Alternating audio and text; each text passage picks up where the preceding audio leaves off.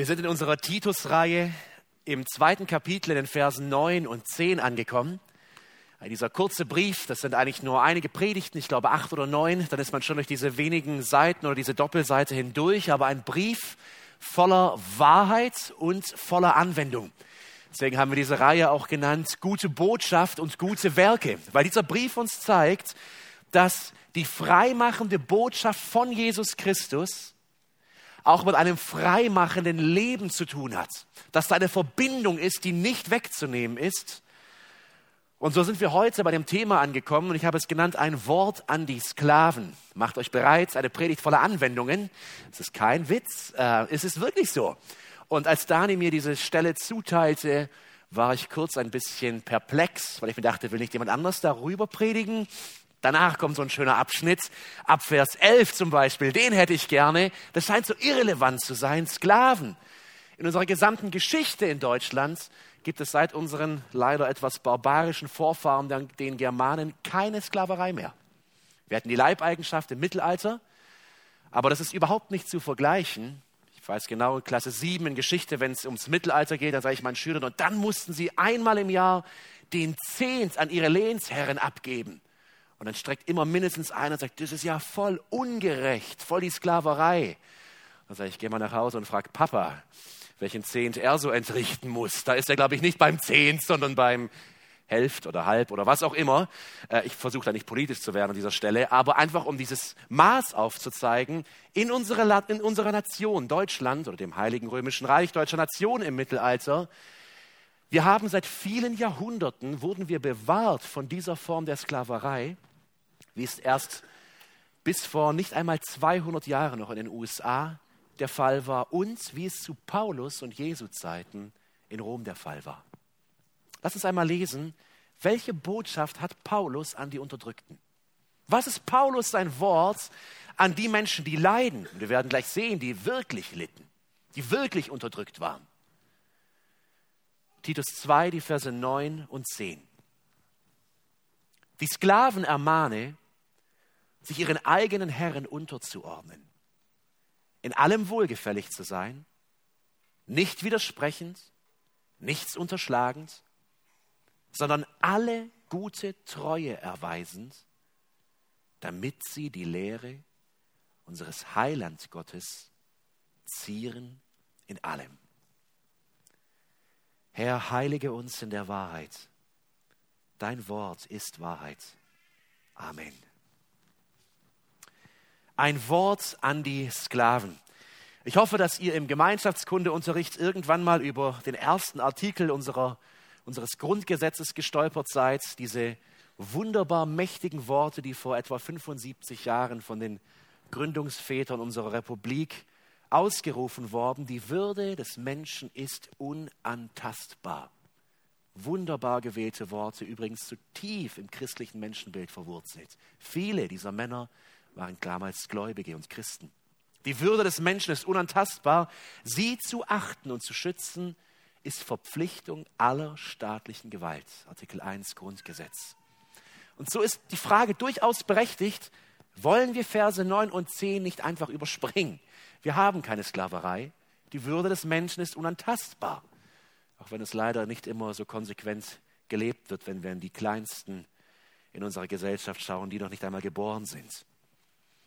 Ihr Lieben, ich glaube, oft sind es gerade diese Texte, wo man meint, hat mir doch nichts zu sagen. Alles alt, wir leben im 21. Jahrhundert. Was sollen wir damit? Aber es sind gerade diese Texte, die Wahrheiten enthalten, durch die Gott unser Denken, unser Handeln, unser Fühlen verändern will. Und so lasst uns heute zuerst anschauen, was war ein Sklave in der griechischen und römischen Antike? Wie sah das Leben eines solchen Menschen aus? Und so ist das Erste, was wir uns anschauen, ein skandalöser Aufruf. Dieser Aufruf, er ist fast schon ein Skandal und ich glaube, wir alle fühlen das ein bisschen, wenn wir das lesen und sagen, Paulus, hast du nicht was Ermutigenderes für diese Unterdrückten? Hast du nicht eine aufmunternde, aufmunterndere Botschaft für sie wie unterordnet euch? Gehorcht, seid wohlgefällig. Was genau war ein Knecht oder ein Sklave in der damaligen Zeit? Ich weiß nicht, welche Bibelübersetzung du hast, aber in den meisten deutschen Bibeln haben wir hier einen Übersetzungsfehler. Und sowas will ich nicht oft sagen, aber es gibt wirklich in den letzten zehn Jahren sind einige Untersuchungen von Theologen und Historikern veröffentlicht worden, die ganz klar zeigen, wenn in deiner Bibel Knecht oder Diener steht, dann ist es absolut irreführend. Was ist ein Diener oder was ist ein Knecht? Vielleicht erinnern sich noch die älteren Geschwister unter euch an diese Zeit, den Tagelöhner, so nannte man ihn früher auch. Das war jemand, der eine Art Anstellung in der Familie hatte. Es war ein freier Mensch, der aber eben die einfache Arbeit oder die Stallarbeit verrichten musste. Julias Oma wuchs auf einem Milchbetrieb auf ähm, in Schlesien und sie erzählt immer wieder, im Sudetenland, und sie erzählt immer wieder, wie in diesem Milchbetrieb Knechte waren, Tagelöhner waren. Und daran denken wir vielleicht, wenn wir hier von Knecht lesen, Leute, die eine harte Arbeit hatten, eine schwere Arbeit, aber die grundsätzlich frei waren. Und es stimmt nicht. Die einzig richtige Übersetzung hier ist Sklave. Ihr Sklaven. Denn ein Sklave ist nicht frei. Das ist der Punkt. Ein Sklave ist geknechtet, ist unterworfen. Innerhalb Roms, des römischen Reiches, da war die Sklaverei eine weit verbreitete Gesellschaftsordnung und sie war toleriert, sie war anerkannt. Es gab Sklaven jeden Alters, Geschlechts, jeder ethnischen Herkunft. Hierin unterschied sich die Sklaverei in Rom von der amerikanischen Sklaverei. Die römische Sklaverei war nicht rassistisch. Sie nahmen sich nicht irgendeine Volksgruppe heraus, sie nahmen sich einfach alle, die sie unterworfen hatten, und machten zu Sklaven, wenn immer sie wollten. Historiker gehen davon aus, dass etwa ein Fünftel der Bevölkerung des römischen Reiches Sklaven waren. Also zur Lebzeit Jesu etwa zwölf Millionen Menschen in diesem römischen Reich. Ungefähr, das sind nur Schätzungen. Die meisten dieser Sklaven, sie kamen aus eroberten Territorien, aber irgendwann mal etablierte sich diese Gesellschaftsschicht und man wurde als Baby in das Sklaventum hineingeboren. Es gab keine andere Auswahl. Dein Vater war Sklave, deine Mutter war Sklavin, du warst Sklave. Es gab verschiedene Formen. Es gab den Bauernsklaven, denen ging es meist am allerdreckigsten. Die arbeiteten irgendwo draußen vor den Toren der Stadt unter irgendwelchen Vorarbeitern und Kapos und ich weiß nicht, wie es dir unter deinen Vorarbeitern manchmal geht, aber manchmal sind die Chefs fast die angenehmeren, die auch die Verantwortung für ihre Mitarbeiter tragen, wie die Vorarbeiter, nicht immer. Aber wir wissen es aus der Geschichte, dass es diesen Bauernsklaven oft wirklich, wirklich dreckig ging. Es gab Stadtsklaven, die hatten es manchmal etwas besser. Sie lebten in den Häusern ihrer Herren. Sie lebten wirklich innerhalb der Familie und arbeiteten hier als Lehrer, als Koch, als Verwalter, als Arzt, Laufbursche, Gärtner, was ebenso an Arbeit anfiel. Und diese Haussklaven waren wirklich Mitglieder des Haushalts, betreuten die Kinder, führten den Haushalt. Ein schlechter Sklave, also wenn wir uns das so einmal vorstellen, ein Sklave, der schlecht arbeitet, der veruntreut, der hintergeht, war eine Schande für seinen Herrn. Er gehörte zur Familie. Ach, du bist der Herr von dem Sklaven? Oh. Merkt ihr es? Das war eine ganz, ganz schwierige Angelegenheit. Ein guter Sklave hingegen konnte sich hocharbeiten bis ins hohe Beamtentum und brachte seinem Herrn viel Ehre. Machte ihn vielleicht noch angesehener.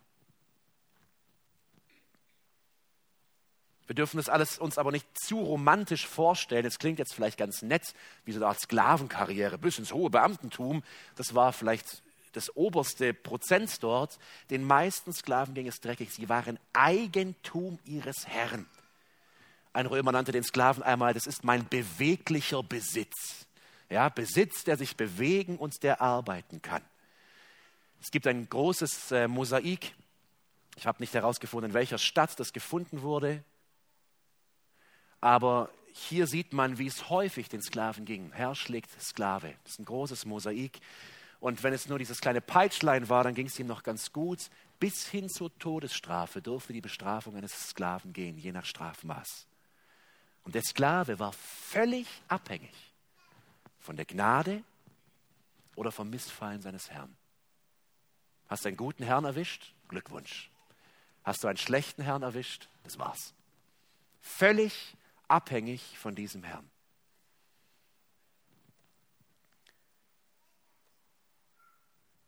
Wir sehen an diesem Bild, wie diese Sklaven lebten. Ich versuche euch ein bisschen mit hineinzunehmen, dass wir die Situation verstehen, es ein bisschen fühlen, was Paulus da schreibt. Durch eine Naturkatastrophe im Jahr 79 nach Christus, als der Vesuv ausbrach, ist eine große Tragödie in Pompeji passiert. Die gesamte Stadt wurde verschüttet von Schlamm, von diesen Lavamassen in Süditalien. Für Archäologen heute aber ist es das Eldorado. Wirklich, das ist das, also mehr wert wie Gold, weil wir eine gesamte antike Stadt gefunden haben, die jetzt ausgegraben wurde. Und das hier ist der Blick in eine Sklavenkammer. Es ist eigentlich eine Abstellkammer. An einem der Pritschen, ihr seht es vorne, lehnt sogar noch die Wagendeichsel. So wurde das verschüttet, mitten im Alltag. Drei Pritschen, drei einfache Holzpritschen. Unter diesen Holzpritschen, das ist der Schrank, da passen vielleicht ein paar Kleidungsstücke, weiß nicht, ein Topf, was braucht man so als Sklave? Und das war's. Das war's. Drei Sklaven in der Abstellkammer, das war das Leben. In Pompeji, 79 nach Christus, etwa 20 Jahre vorher, schrieb Paulus diesen Brief nach Kreta. Das wird sich nicht großartig unterschieden haben. Könnt ihr euch vorstellen, so zu leben? Nicht frei, einen Herrn über dir, mit zwei weiteren in der Abstellkammer und von morgens bis abends Arbeit. Von morgens bis Arbeit im wahrsten Sinne des Wortes knechten, sich knechten lassen. Für was? Damit du deinem Herrn die Trauben und den leckeren Wein bringst und er dort gemütlich auf seiner Liege liegt eine unglaublich angespannte Situation vor allem. Jetzt stell dir vor, sowohl der Herr als auch der Sklave bekehrt sich. Und am Sonntagmorgen feiern sie das Abendmahl, links und rechts nebeneinander. Und einen Tag später, Sklave, los. Könnt ihr das Spannungsfeld nachvollziehen? Das Unrecht nachvollziehen? Wir sind doch alle gleich in Christus. Wirst du im Himmel über mir stehen, wirst du nicht. Was machst du da mit mir? Lass mich frei. Was soll das? Merkt ihr auch das politische Ausmaß des Ganzen? Das ist absoluter Sprengstoff, gesellschaftlich. Jetzt stellt euch mal vor, da entlassen einige christliche Herren ihre Sklaven. Die anderen werden nicht lächeln und winken und sagen Tschüss, genießt eure Freiheit. Die werden aufbegehren. Das ist absolut eine angespannte Situation. Und mitten in diese Lage schreibt Paulus hinein. Und wir könnten meinen, dass Paulus sagt, ihr Sklaven oder ihr Herren, lasst eure Knechte frei, ihr Sklaven. Löst euch von diesen Banden der Ungerechtigkeit. Ihr habt einen Herrn, der die Gerechtigkeit und die Heiligkeit liebt. Aber es tut er nicht. Er gibt zwei Anweisungen, die fast schon wie ein Skandal wirken. Zwei Anweisungen. Und die erste ist, unterordne dich deinem Herrn. Ihr Sklaven, ich ermahne euch, sich ihren eigenen Herren unterzuordnen. Eigentlich ist unterzuordnen fast noch zu schwach. Unterwerfen ist der wirkliche deutsche Begriff, der das trifft, was Paulus hier sagt. Ihr Sklaven, unterwirft euch euren Herren. Unterstellt euch euren Herren. Wenn man mal durch das Neue Testament geht, wir finden mehr Worte an Sklaven wie an Eltern oder an Kinder. Im Epheserbrief, im Kolosserbrief, in vielen Briefen spricht Paulus Familien oder diese Häuser an und er spricht sehr häufig zu den Sklaven und ich glaube, wir merken jetzt warum, weil die Situation angespannt war. Interessant ist aber, dass im Epheser- und Kolosserbrief Paulus die Sklaven nur auffordert, ihren Herren zu gehorchen.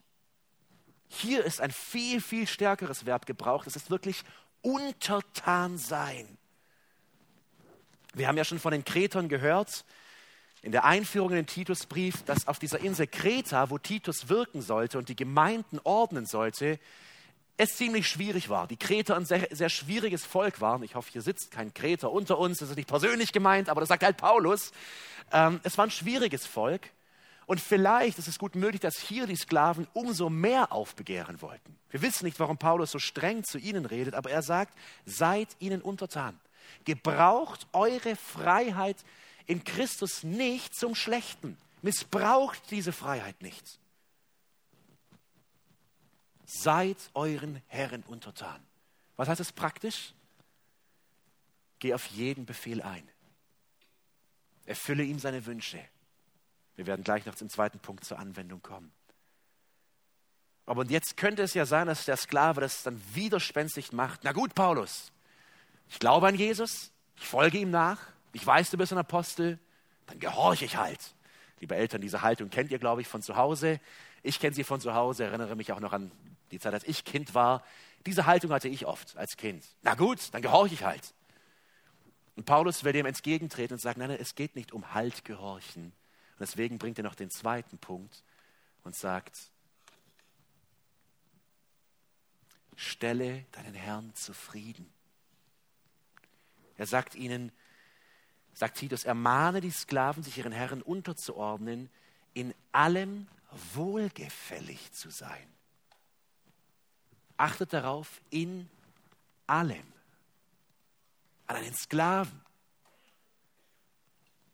Immer wieder, wenn ich mit Freunden rede über ihre Arbeit, kommt es häufig dazu, dass man beginnt, sich vielleicht aufzuregen oder zu klagen über den Chef oder über die Arbeitsbedingungen und ihm dann zu sagen, hey, gehorcht deinem Vorgesetzten in allem, ist hart, aber überhaupt nicht damit zu vergleichen, was es für einen Sklaven hier bedeutet. Wir wissen aus Rom und aus anderen Städten, wie die Art von Sklaven aussah weil sie zum Beispiel in der, in der Gerberei arbeiten mussten für ihren Herrn. Wisst ihr was, worin die Aufgabe den ganzen Tag bestand? Da pinkelten die Römer in riesige Fässer. Und in den Urin wurden diese Häute gelegt. Und der Sklave durfte von morgens bis abends den Urin in diese nun zu gerbenden äh, Felle oder das Leder hineinstampfen.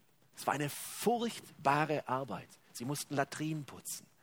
Es war Unfassbar. Vielleicht ging es einigen hier besser von diesen kretischen Sklaven, aber es war kein Zuckerschlecken. Es war auch kein acht, acht oder siebeneinhalb Stunden Tag. Es war von morgens bis abends Plackerei.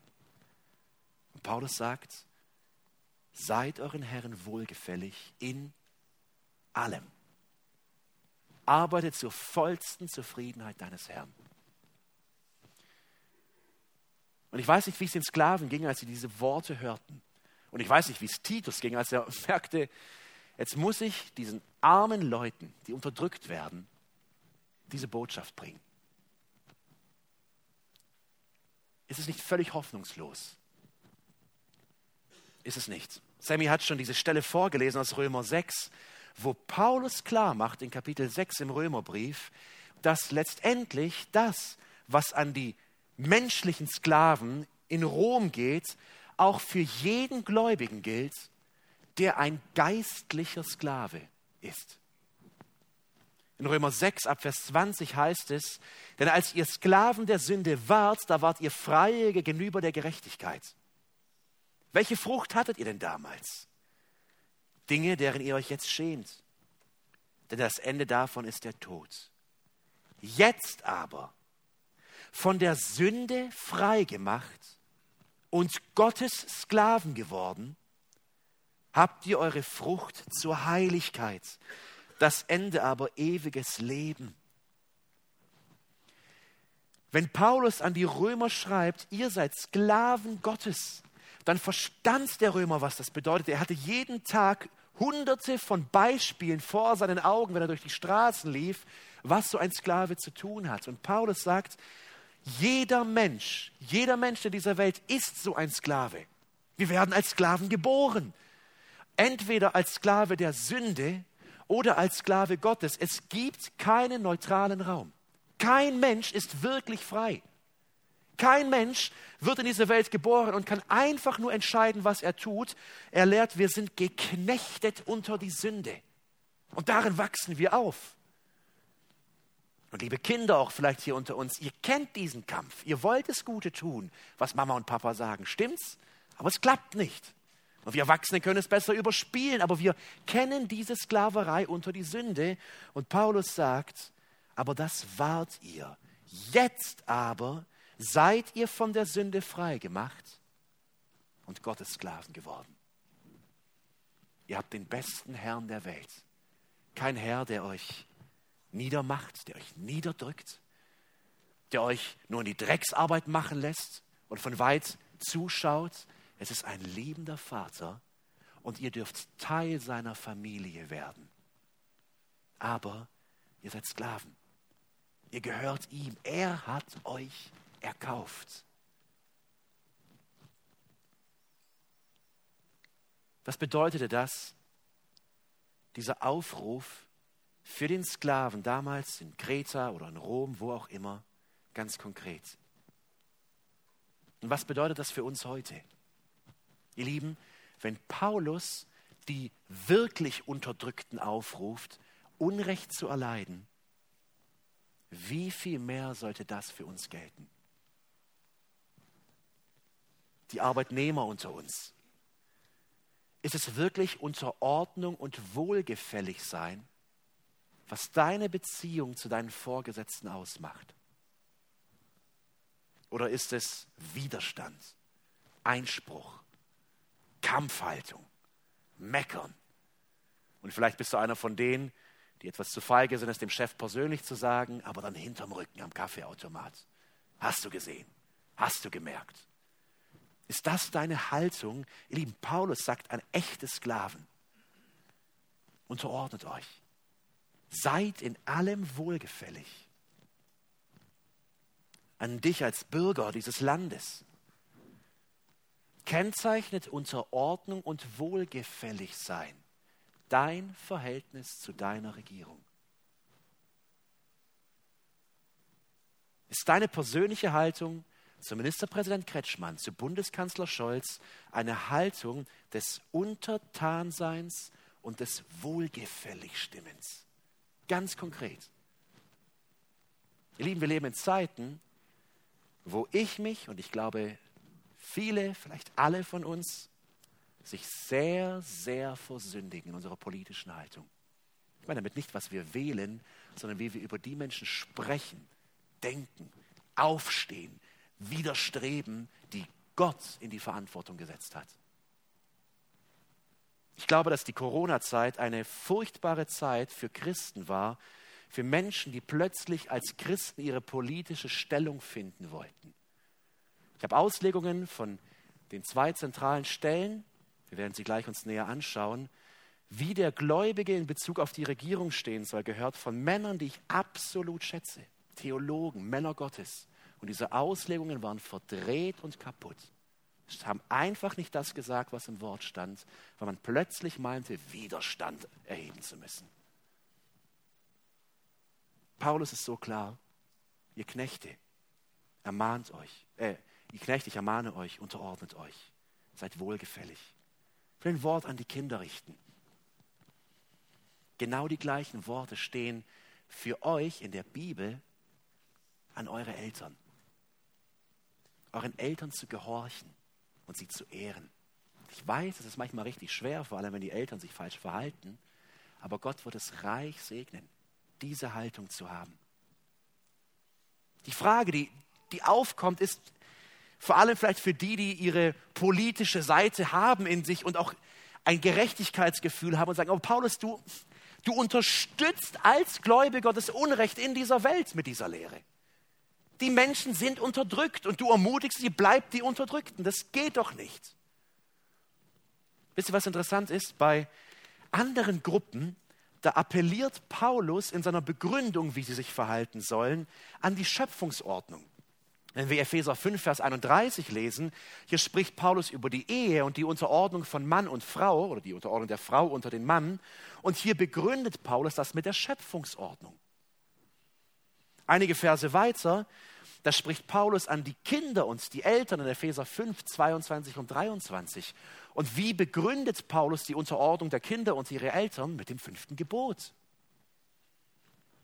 Wisst ihr, was komplett fehlt in Paulus seiner, seinen Worten an die Sklaven, er begründet es nie mit dem Alten Testament. Und der Grund ist, weil die Sklaverei niemals von Gott gedacht war und Gott diese Art von Sklaverei verurteilt. Paulus, er ermutigt sogar in 1. Korinther 7, Vers 21 die Sklaven und sagt, wenn ihr frei sein könnt, was möglich war in Rom, sich aus dieser Sklaverei herauszuarbeiten, werdet frei und wirkt Gutes. Paulus, er ermutigt Philemon, einen Hausherrn, der, der den Sklaven Onesimus hatte, er ermutigt ihn in Philemon 15 und 16 und sagt, lass ihn doch frei. Er ist ein Bruder in Christus. Also Paulus, warum stemmst du dich da nicht gegen das Unrecht? Und hier, Lieben, würde ich gerne einen kurzen Exkurs mit hineinnehmen. Und ich glaube, das ist wichtig. Einen kurzen Exkurs, um uns die Frage zu stellen, sollten wir Christen nicht politischer werden? Und ich bringe diesen Exkurs, weil er in dieses Thema hineinpasst, aber weil er aktuell in den Gemeinden sehr, sehr viel diskutiert wird, viel mehr wie früher. Sollten wir nicht viel politischer werden? Sollten wir nicht als Christen unsere Stimme gegen das Unrecht in dieser Welt erheben? Zeigen, wo wir stehen, demonstrieren gehen, Parteien gründen. Lass uns einmal anschauen, was lehrt das Neue Testament darüber? Wie sollen wir Gläubigen politisch gegen das Unrecht kämpfen? Bitte schlagt auf die Stelle, die nirgendwo steht. Sie existiert nicht. Geh von Matthäus bis zur Offenbarung und suche einen einzigen Vers, wo in irgendeiner Art und Weise Christen dazu aufgerufen werden, politisch zu werden. Was meine ich damit? Über die staatlichen Wege der Macht das Unrecht zu bekämpfen. Nichts. Absolut nichts. Das Neue Testament schweigt komplett. Es spricht sich weder dafür noch dagegen aus. Es ist einfach still. Und trotzdem ist die Frage da, aber wie gehen wir Christen dann mit dieser wiedergöttlichen Agenda um, gerade jetzt vor unseren Augen in unserem Land? Wenn Männer sollen plötzlich Frauen sein können. Teenager sollen ab 14 Jahren ihr Geschlecht auf dem Standesamt ändern können. Babys werden im Bauch ihrer Mütter getötet. Drogen sollen legalisiert werden. Faule und Müßiggänger wollen nicht arbeiten, bekommen dann mehr Geld vom Staat wie Menschen, die arbeiten gehen und unter dem Steuerjoch ächzen. Steuerjoch ächzen. Politiker lügen, behaupten sich nicht mehr an Taten erinnern zu können. Da muss ich doch meine Stimme als Christ erheben. Das halte ich doch gar nicht aus. Da müssen wir doch aktiv werden. Muss man das? Ihr Lieben, Jesus hat seine Stimme niemals gegen politisches Unrecht erhoben. Petrus hat seine Stimme niemals gegen das politische Unrecht erhoben. Paulus hat seine Stimme niemals gegen das politische Unrecht erhoben. Und dürfte ich so frei sein und sagen, Bruder X und Schwester Y sollte seine Stimme auch nicht gegen das politische Unrecht erheben. Wir werden schlicht nicht dazu aufgerufen. Und es ist wichtig, das so klarzustellen weil mittlerweile aus evangelikalen Kreisen, die, die uns nahestehen, genau die andere Seite kommt. Und ich verstehe sie, auch ich leide darunter, wenn ich das lese. Auch mir tut es weh innerlich, wenn ich mir denke, liebe Politiker, ein, ein, ein 14-jähriges Kind soll entscheiden, ob es geschlechtsangleichende Operationen durchführen soll. Ist das euer Ernst? Das, das kann doch nicht euer Ernst sein. So, so geht es einem innerlich, man, man, man leidet darunter, aber dürfen wir politisch dagegen kämpfen? Ich will zwei Beispiele bringen aus der Geschichte, die uns zeigen, die Christen waren immer schon politisch. Christen haben ganze Gesellschaften transformiert, auf den Kopf gestellt. Aber wie haben sie es gemacht? Ich will zum Beispiel des Alkoholismus aus den USA bringen. In den 20er Jahren in den USA wurde das Alkohol, Trinken, Herstellen, Verkaufen verboten. Man nannte es die Prohibition. Im Jahr 1919 kam es vor allem durch evangelikale Christen gewirkt zum 18. Zusatzartikel in der Verfassung der Vereinigten Staaten. Und dieser 18. Zusatzartikel, er besagte, dass es verboten war, Alkohol herzustellen, Alkohol zu verkaufen, Alkohol zu konsumieren. Und die christliche Enthalt Enthaltsamkeitsbewegung, die dagegen vorging, sie jubelten. Endlich unser Ziel erreicht. Alkohol verboten. Ich glaube, die jungen Leute lachen, die kennen die ganzen Serien und Filme, die darüber gedreht werden, weil was passierte? Die illegalen Kneipen schossen wie Pilze aus dem Boden. Allein in New York stieg zwischen 22 bis 1927 die Zahl von Kneipen von 5000 auf 30.000 an versechsfacht. Was verboten ist, war schon immer attraktiv. versechsfacht. Das müsste ich mal vorstellen, die aber irgendein Fusel aus irgendeinem Keller tranken, das nicht mal staatlich geprüft war. Und der Alkoholismus stieg in den USA in diesen Jahren und 33 wurde dieses Gesetz als gescheitert erklärt und wieder abgeschafft. Völlig versagt. Ihr Lieben, nur 60 Jahre vorher passiert etwas anderes in den USA. Der Geschäftsmann Jeremiah Lampier aus New York hatte ein Anliegen, er wollte nach äh, New York als Missionar unter die Geschäfts, geschäftsführende Klasse gehen. Er selber war Geschäftsmann und er begann mit einem simplen Gebetstag um 12 Uhr in der Mittagspause in New York, in Nähe der Wall Street. Und am 23. September 1857 kamen sechs Personen zu diesem Mittagsgebet für Geschäftsmenschen. Nächste Woche waren es 20. In der dritten Woche waren es 40 Personen, die zu diesem Mittagsgebet zusammenkamen. Und plötzlich begann Gott zu wirken in eine regelrechte Erweckung.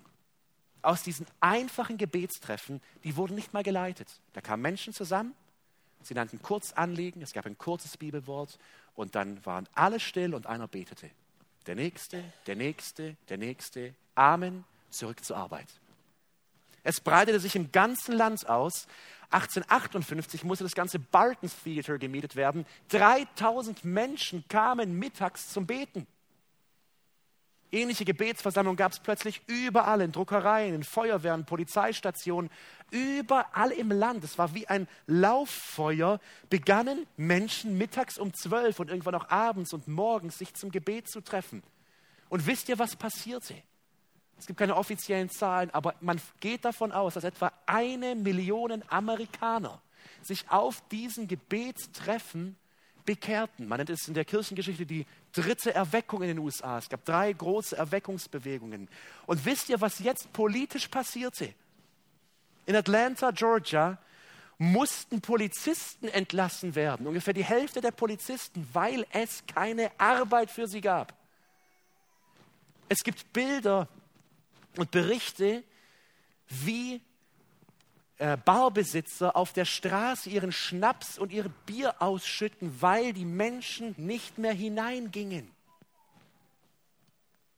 Bars und Bordelle wurden geschlossen. Und ich hörte vor kurzem eine, eine Reihe über, Amerika, über die amerikanische Geschichte an von einem bekannten amerikanischen Historiker. Und er ist kein Christ, oder zumindest wüsste ich es nicht.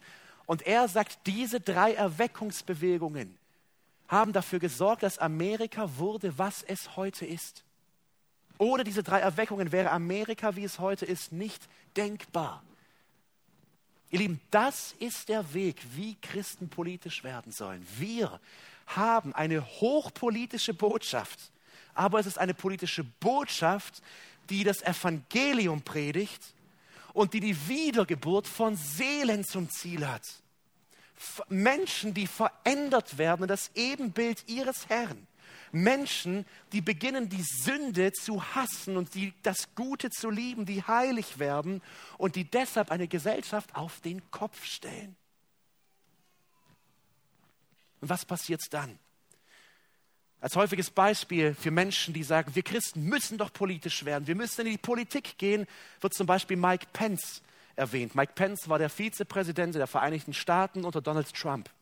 Und Mike Pence ist ein, so sagt er selbst, wiedergeborener Christ. Er sagte einmal ein berühmtes Zitat, ich bin Christ, Konservativer und Republikaner in dieser Reihenfolge. Also zuallererst bin ich Christ, dann bin ich ein Konservativer und dann gehöre ich meiner Partei an. Und Menschen sagen, schaut mal, so wie Mike Pence, wir brauchen Christen in der Politik.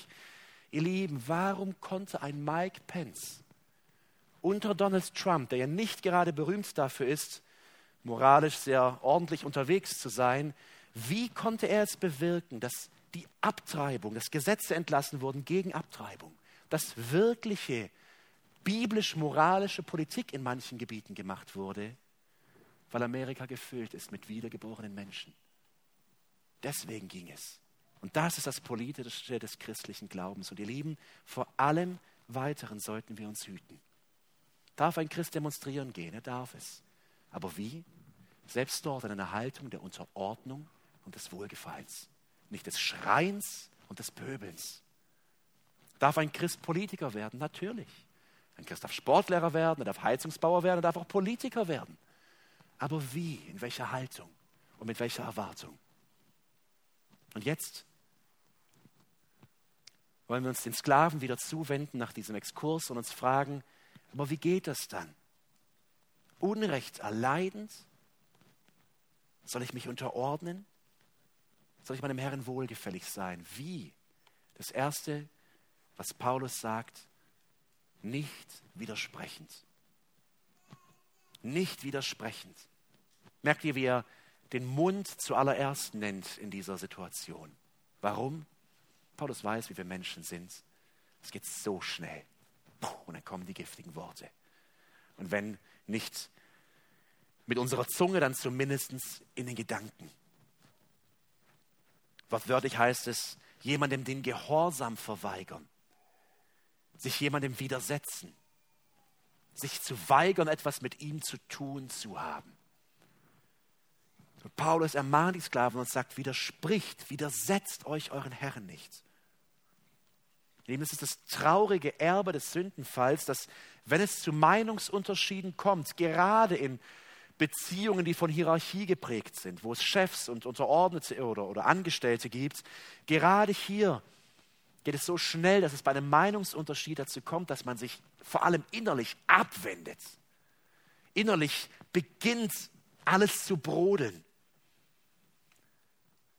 Hinterm Rücken wird sich dann laut geäußert. Man, man, macht diesem Schwelbrand des Widerstandes in seinem Herzen irgendwann Luft und lässt es alles raus. Und Paulus erwarnt die Sklaven und sagt, widerspricht nicht. Seid ihnen gehorsam. Merkt ihr, dass ihr hier nicht sagt, seid den guten Herren untertan und widerspricht ihnen nicht. Er sagt in allem. Zeigt, dass ihr Sklaven Christi seid. Zeigt, dass ihr Vergebung erfahren habt vor dem, der sich hat anspucken lassen der sich hat schlagen lassen, der sich hat die Dornenkrone aufsetzen lassen, der sich hat töten lassen von Sündern. Und das in völligem Unrecht. Zeigt, dass diese Kraft in euch wohnt. Als zweites sagt er, unterschlage nicht. Das ist etwas heimlich abzuziehen oder für den eigenen Gebrauch zu verwenden etwas zu stehlen, etwas abzusondern. Und wir müssen verstehen, wie schwierig das für den Sklaven war. Er lebte mit im Haus. Und wie leicht war es da für die Familie, die vielleicht gerade der es nicht gut geht, vielleicht ist das Kind krank und man braucht dann doch die Nahrungsmittel, zu denen man doch nicht den Zugang hat. Oder da sind andere Notsituationen. Und wie leicht geht es da dann doch ein bisschen mehr mitzunehmen. Oder dem dem Herrn, der gerade wieder einen hat auspeitschen lassen, es so richtig reinzudrücken, indem man irgendwas manipuliert und macht und tut. Wie nah ist da diese Versuchung zu unterschlagen? Das Negative im Hintergrund zu bewirken. Und Paulus sagt, unterschlagt nicht, zieht nicht ab. Von all den Punkten hier vielleicht für uns auch die, der nächststehende Punkt auch zur Anwendung. Auch hier die Frage, ihr Lieben, wenn dieses Wort an einen Sklaven gerichtet ist, wie viel mehr sollten wir als Arbeitnehmer mit dieser Haltung auf der Arbeit sein, mit dem Besitz unseres Chefs ordentlich umzugehen. Ich redete einmal mit ähm, älteren Brüdern, die in der Sowjetunion aufgewachsen waren und die erzählten mir von dem unglaublichen Zwiespalt, der dort herrschte. Es gab keine Baumärkte. Man konnte nicht in Obi oder Bauhaus fahren, um sein Haus zu bauen und um andere Baumaterialien zu bekommen. Wo bekam man sie her? Von der Arbeit zum Großteil. Und wie bekam man sie von der Arbeit? In einem System von Korruption. Und wie geht man als Gläubiger damit um? Das ist das Spannungsfeld. Für uns ist es heute vielleicht nicht mehr ganz so wie in der Sowjetunion oder wie hier bei den Sklaven, aber auch wir stehen in ähnlichen Situationen. Und dann als letztes, hier spricht Paulus eine Herzenshaltung an. Erweise Treue. Er sagt den Sklaven, nichts unterschlagend, sondern alle gute Treue erweisend. Warum gerade Treue? Weil Treue etwas ist, was uns als Gläubige in einem besonderen Maß auszeichnen sollte. Treue auch in schwierigen Zeiten. Treue auch, wenn man ächzt unter der Last der Aufgaben. Treue auch, wenn man sieht, dass die Kollegen links und rechts Dinge gehen, Wege einschlagen, die nicht in Ordnung sind. Und man sagt, nein, ich bleibe treu auf diesem Weg, weil ich habe einen Herrn, der steht weit über meinem Herrn. Und er will von mir, dass ich treu bin, dass ich es gut mache, dass ich pünktlich komme und pünktlich gehe oder auch mal länger bleibe, wenn es von mir erwartet ist, und dass ich gut mit den Dingen umgehe, die mir gegeben, die mir anvertraut wurden. Und jetzt, ihr Lieben, kommt was Herrliches. Wir können uns vielleicht fragen, warum das Ganze, Paulus? Du ermutigst, unterdrückt in ihrem Stand zu bleiben. Du sagst ihnen, auch wenn ihr böse Herren habt, widerspricht ihnen nicht. Unterschlagt nicht, seid treu. Warum, Paulus? Es ist so hart. Und jetzt kommt die glorreiche Absicht. Warum sollen die Sklaven das tun? Damit sie die Lehre, die unseres Heiland Gottes ist, zieren in allem. Ihr Lieben, der Sklave in Rom oder auf Kreta hatte höchstwahrscheinlich nicht die Möglichkeit, seinem Herrn, seinem Vorgesetzten, dem, dem er gehörte, in aller Klarheit und Deutlichkeit das Evangelium zu bringen. Er war der Untergebene. In Worten konnte er wahrscheinlich nicht viel bewirken. Warum soll der Herr auf seinen Sklaven hören? Aber wie konnte der Sklave evangelisieren? Durch sein Leben.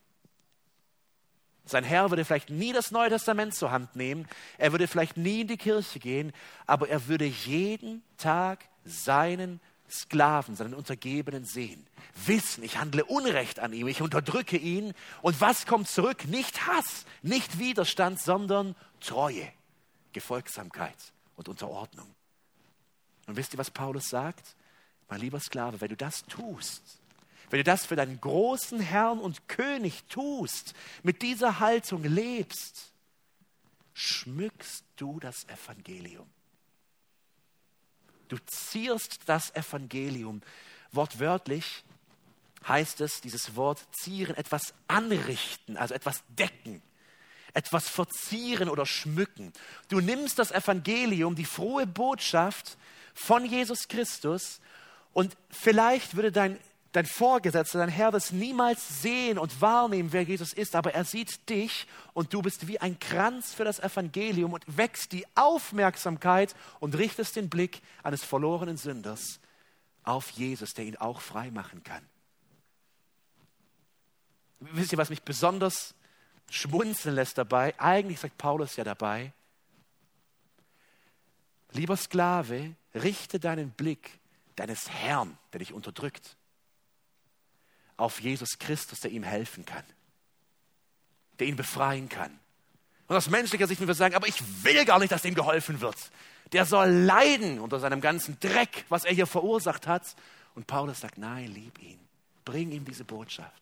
Und du kannst sie nicht im Wort predigen, dann predige sie im Arbeitsalltag. Zeig's ihm. Durch Unterordnung, durch Wohlgefallen, durch Treue, durch Gehorsam. Das ist diese glorreiche Absicht, lieber Sklave, und ich will es auch an uns sagen, lieber Nachfolger Jesu heute, bleibe treu, erleidige Benachteiligung. Ihr Lieben, wir müssen nicht für Gerechtigkeit in dieser gefallenen Welt sorgen. Wir können gar nicht für Gerechtigkeit in dieser gefallenen Welt sorgen. Das wird Gott tun. Eines Tages wird er richten. Aber wir sind in einer Welt der Missstände an einer Welt, die gefallen ist. Und so gilt auch uns. Erleide diese Dinge. Erleide sie mit dem Blick auf deinen Retter und Gott. Und ewiger Lohn wird auf dich warten. Du bist ein Repräsentant, du bist ein Kranz dieses Gottes, der geschmückt ist für diese Welt, dass sie diesen Gott sieht. Ihr Lieben, wer, wer kann das nur leben? Wer kann so selbstlos leben? Niemand, bei dem das Ich regiert. Das ist völlig unmöglich. Mit viel Disziplin und, und Kraft wird man es vielleicht einen, vielleicht drei Tage auf der Arbeit schaffen, in diesen Ungerechtigkeitsverhältnissen zu leben. Und irgendwann, dann kommt das alles wieder hoch. Wer kann so leben, wer wirklich wiedergeboren ist? Wer wirklich aus ganzer Überzeugung sagen kann und daran glaubt, Mein größter, mein einziger Schatz ist Gott. Meine größte, meine einzige wahre Freude ist Gott und die Ewigkeit und ein Leben für ihn. Und deshalb wird ein Nachfolger mit geteiltem Herzen wie auf Unrecht reagieren. Ein Nachfolger, der immer noch in dieser Welt leben will, der die Vorzüge dieser Welt haben will, die Privilegien. Wie wird er reagieren, wenn ihm Unrecht geschieht? Er wird vielleicht mit Ärger und Zorn reagieren, mit Widerstand und Einspruch, mit Kampf um Gerechtigkeit, vielleicht sogar Rache, mit übler Nachrede und Lästerei. Aber warum soll ein Sklave Christi diese Dinge nicht in sich tragen? Ihr Lieben, lasst uns ein Vers weiterlesen, Vers 11. Ich würde so gerne weitermachen, aber ich überlasse es für den nächsten Prediger in der nächsten Predigt. Der vielleicht schönste Abschnitt im Titusbrief ab Vers 11. Und schaut in Vers 11, er beginnt mit einem Denn. Also Paulus begründet für den Sklaven, lieber Sklave, warum lohnt es sich, dich zu unterwerfen und das Unrecht zu erleiden? Denn die Gnade Gottes ist erschienen, heilbringend für alle Menschen und unterweist uns. Wisst ihr, was dieses Wort unterweist wortwörtlich heißt? Nimmt uns in Zucht, erzieht uns. Die Gnade Gottes ist ein Lehrmeister für uns, ein Erzieher für uns, dass ein Mensch, der begriffen hat, mir ist Gnade widerfahren. Der heilige Gott vergibt meine Schuld und wirft meine Sünde auf seinen Sohn. Wer das verstanden hat, den erzieht diese Gnade für ein Leben in dieser Gnade mit seinen Mitmenschen bis hin zu Herren, die sie möglicherweise unterdrücken. Ich habe vorher gesagt, dass diese Botschaft des christlichen Glaubens, des Evangeliums enorm politisch ist. Und es ist sie wirklich.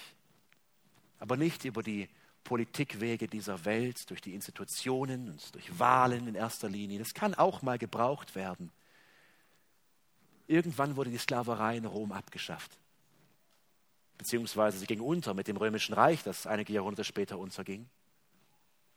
Und wisst ihr, was es nicht mehr gab, was es nirgendwo gibt, wo ein Land von Christen, von wiedergeborenen Menschen stark beeinflusst und geprägt wird? Sklaverei.